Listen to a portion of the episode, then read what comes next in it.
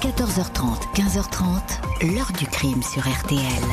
Jean-Alphonse Richard. Encore une sortie de village, non loin des habitations mais à l'abri des regards. Encore des sacs noirs fermés avec un gros nœud et encore des noms de lieux en forme de provocation. Rue du Dépôt, le long du canal de la Haine où deux femmes troncs avaient déjà été retrouvées.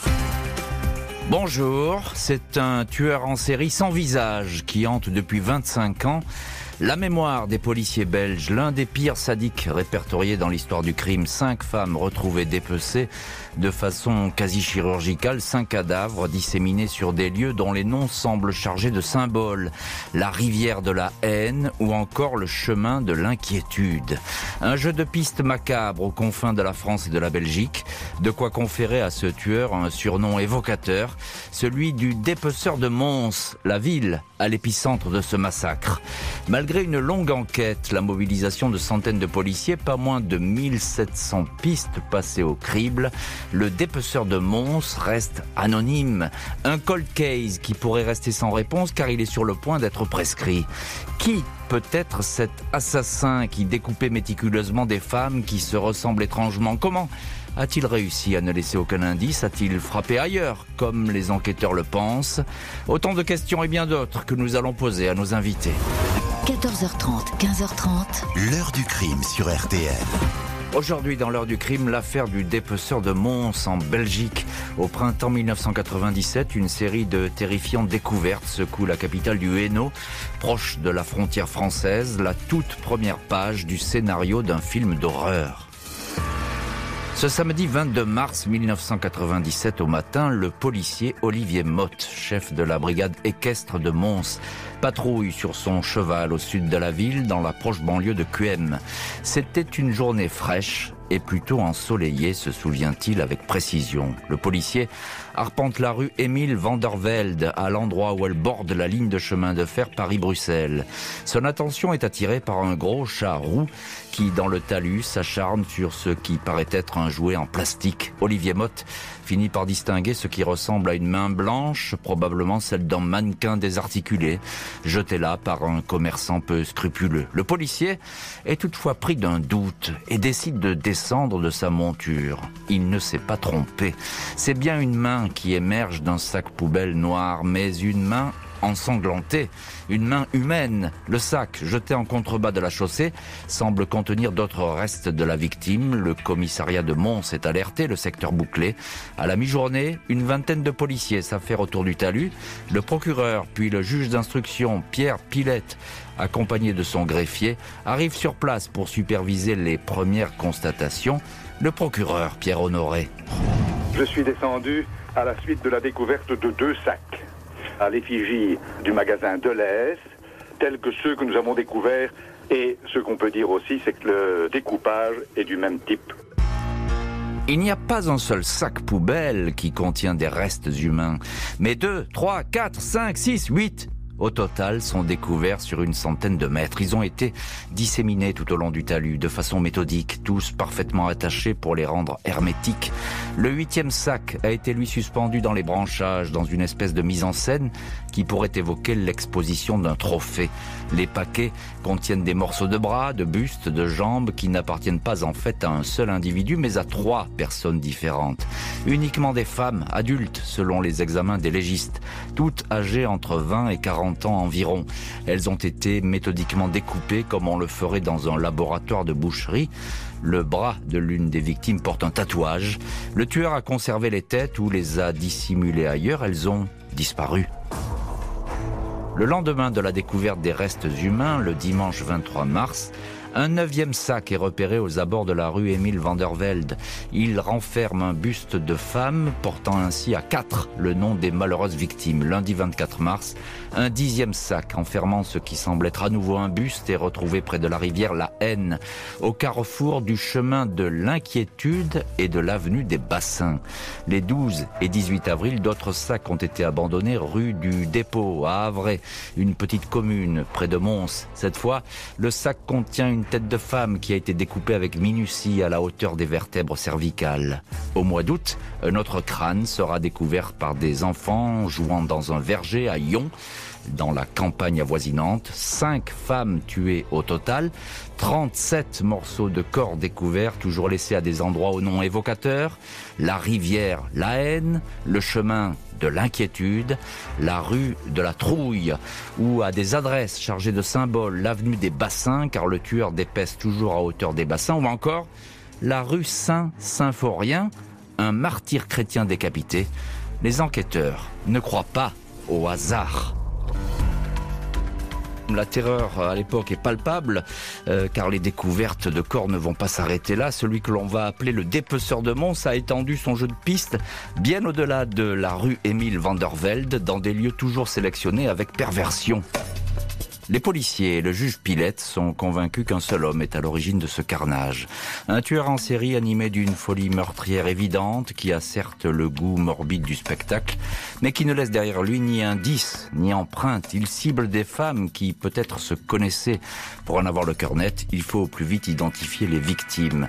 Dès les premières heures, les enquêteurs font le rapprochement avec le repêchage huit mois avant la découverte des sacs du tronc d'une femme dans la rivière La Haine, celle d'une Française de 43 ans, Martine Beaune, installée depuis plusieurs années dans la région de Mons. Une femme qui menait une existence précaire et isolée, se livrant, semble-t-il, de temps à autre à la prostitution pour survivre? Elle venait de recevoir une forte somme d'argent des assurances suite à un grave accident quand elle a été assassinée. Des restes de son corps seraient dans l'un des sacs. La deuxième victime, formellement identifiée, est Jacqueline Leclerc, 33 ans, une mère de quatre enfants dont elle n'a plus la garde, en instance de séparation et gagnant sa vie comme femme de ménage. Elle avait disparu trois mois auparavant, 22 décembre 96, après avoir été déposée par sa sœur Georgette devant chez elle, rue Malabert, à Mons. Sa famille avait remué ciel et terre pour la retrouver, lancé une campagne d'affichage dans toute la région, mais le signalement n'avait pas entraîné de véritable enquête. J'ai demandé à un ami policier si on avait retrouvé un tatouage sur un bras. Il m'a répondu oui, c'était bien ma sœur, déplore Georgette. Une troisième victime, Nathalie Godard, 21 ans, mère d'un enfant confié à un foyer, est également identifiée. La tête retrouvée à Quem est la sienne. La jeune femme avait rompu tout lien avec sa famille. Celle-ci n'avait plus de nouvelles depuis longtemps et n'a jamais signalé sa disparition. Nathalie était locataire d'un petit meublé dans le quartier de la gare. Elle n'avait plus d'argent, se livrait parfois à la prostitution pour satisfaire ses besoins stupéfiants. Des témoins affirment qu'elle a traîné à une époque avec Martine La victime française du dépeceur, le 15 mars, peu avant de disparaître.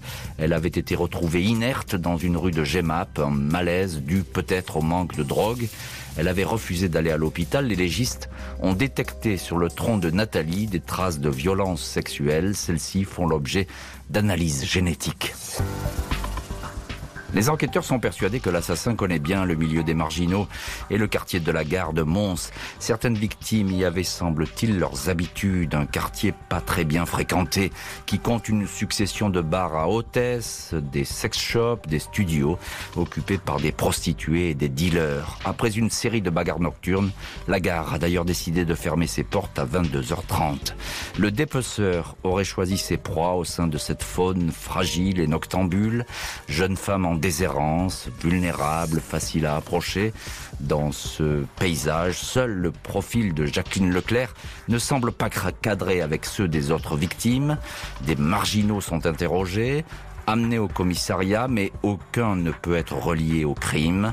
Le parquet de Mons a au total listé six témoins dignes d'intérêt, six hommes dont les portraits robots sont publiés dans les journaux, six individus recherchés.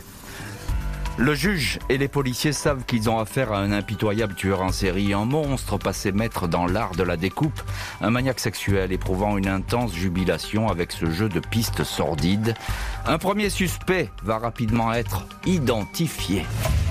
Mardi 22 avril 1997, un mois pile après la découverte des premiers sacs, les policiers de Mons interpellent un homme logeant dans une caravane à Gemep-sur-Sambre, près de Charleroi. Un certain Léopold Bogart, 33 ans, qui traînait ces derniers temps en compagnie de Nathalie Godard, la dernière femme à avoir été tuée. Bogart est facile à repérer, il porte en permanence un chapeau de cow-boy. Il est surnommé le gitan à cause de son visage taillé à la serpe, ses cheveux longs et son collier de barbe. L'homme est surtout connu pour ses accès de violence. Il porte toujours sur lui un couteau papillon qu'il manie à la perfection. Il se serait vanté d'avoir tué Nathalie. Face aux enquêteurs, Léopold Bogart garde le silence. Quartier de la gare, personne ne croit à son implication. Pas assez intelligent pour agir de la sorte, témoigne une patronne de bar. Des prélèvements et des analyses sont effectuées comparées aux traces découvertes sur le tronc de Nathalie. Analyse négative, malgré les doutes persistants du juge Pilette. Le gitan est remis en liberté après trois semaines de détention. Des recherches concernant cinq autres individus ne donnent rien. L'enquête sur le dépeceur de Mons repart à zéro. Des investigations désormais confiées à une cellule spéciale baptisée Corpus. Une quinzaine de policiers appuyés par des légistes étudient le profil des victimes âgées de 21 ans à 43 ans, toutes identifiées. Des femmes qui ne se connaissaient pas et n'avaient jamais attiré l'attention juste avant sa mort. Nathalie Godard, la plus jeune de toutes, avait été filmée parmi les participants d'une marche blanche en hommage aux victimes de Dutroux. Victimes, Martine Bonne, Jacqueline Leclerc, Carmelina Russo ou encore Bégonia Valencia, étaient presque souvent livrées à elles-mêmes. Bégonia Valencia, jeune femme rachitique, 38 ans, était de loin la proie la plus facile. Cette mère de famille habitait seule à Framery. Elle accusait une santé fragile, avait fait des séjours en asile psychiatrique. Une partie du corps de l'une des victimes, le bassin de Carmelina Russo, a été découvert de l'autre côté de la frontière, dans le nord de la France, à Château-l'Abbaye, dans le fleuve Lescaut. Les enquêteurs n'en demeurent pas moins persuadés que l'assassin invisible habite Mons ou ses alentours. 1700 pistes vont être examinées au fil des années. Quelques-unes vont faire renaître l'espoir d'identifier cet assassin qui s'est évanoui dans la nature après la découverte des sacs. En cette année 2007, une équipe du FBI est à Mons. Les policiers américains viennent soumettre à leurs homologues belges le cas de Smajo Zurlik. En septembre 90, ce chauffeur de taxi originaire du Monténégro, émigré dans le Bronx à New York, a tué une agent immobilier, Marie Bill, 61 ans. Son corps a été dépecé, disséminé dans des sacs poubelles. Après son crime, Zurlik a pris la fuite. Il est retourné au Monténégro où il a été emprisonné pour deux autres meurtres similaires. Le FBI a établi que lors de sa cavale, le criminel a longuement séjourné en Belgique, notamment à Verviers et à Arlon. L'enquête américaine indique que les découpes opérées par Zurlik ressemblent trait pour trait à celles infligées aux victimes belges. Malgré ces informations, les enquêteurs restent sceptiques. Selon eux, Zurlik a quitté la Belgique six mois avant le premier meurtre. Il ne peut pas être le dépeceur de Mons. Trois ans après la piste du tueur en série du Monténégro, un médecin ORL de Mons est interrogé par les enquêteurs. Cet homme de 62 ans, le docteur Jacques Est alors en détention pour avoir harcelé puis menacé de mort avec un pistolet une jeune esthéticienne. Au mois d'août 2009, puis en janvier 2010, deux lettres anonymes l'ont désigné comme étant le dépeceur. Des courriers circonstanciés. La piste est séduisante, mais elle se dégonfle. C'est le propre fils du praticien qui déteste son père qui a rédigé ces lettres uniquement destinées à lui nuire. Le médecin n'est plus suspect. Une autre piste également prometteuse conduit la police belge jusque derrière les murs de l'immense base américaine du Shape à Casto, près de Mons, un camp de l'OTAN abritant des centaines de militaires. Certains profils sont étudiés de près, notamment des hommes connus pour violence ou s'étant fait repérer dans le quartier chaud de la gare de Mons, mais ces vérifications n'aboutissent pas. De toute évidence, c'est un fantôme que recherchent les enquêteurs. Le dépeceur ne fait plus parler de lui.